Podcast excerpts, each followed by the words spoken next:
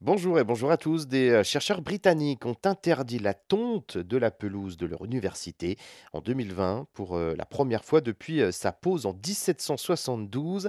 Une section de pelouse du King's College de la taille d'un demi-terrain de football n'a pas été tondue et ils ont planté des fleurs sauvages. Résultat, la parcelle abrite près de quatre fois plus de végétaux et d'insectes qu'auparavant. La prairie était étonnamment bénéfique pour la biodiversité.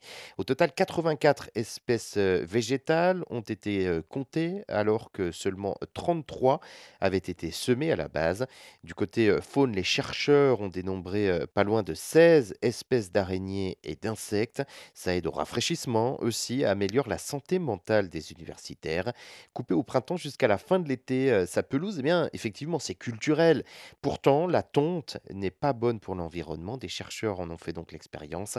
Arrêter de tondre sa pelouse est favorable à la biodiversité, au climat et aux humains, puisque des personnes qui fréquentaient le campus ont déclaré souhaiter euh, plus de prairies, notant les avantages sur leur santé mentale, mais ont reconnu avoir euh, davantage besoin de pelouse tondue pour leurs activités de loisirs.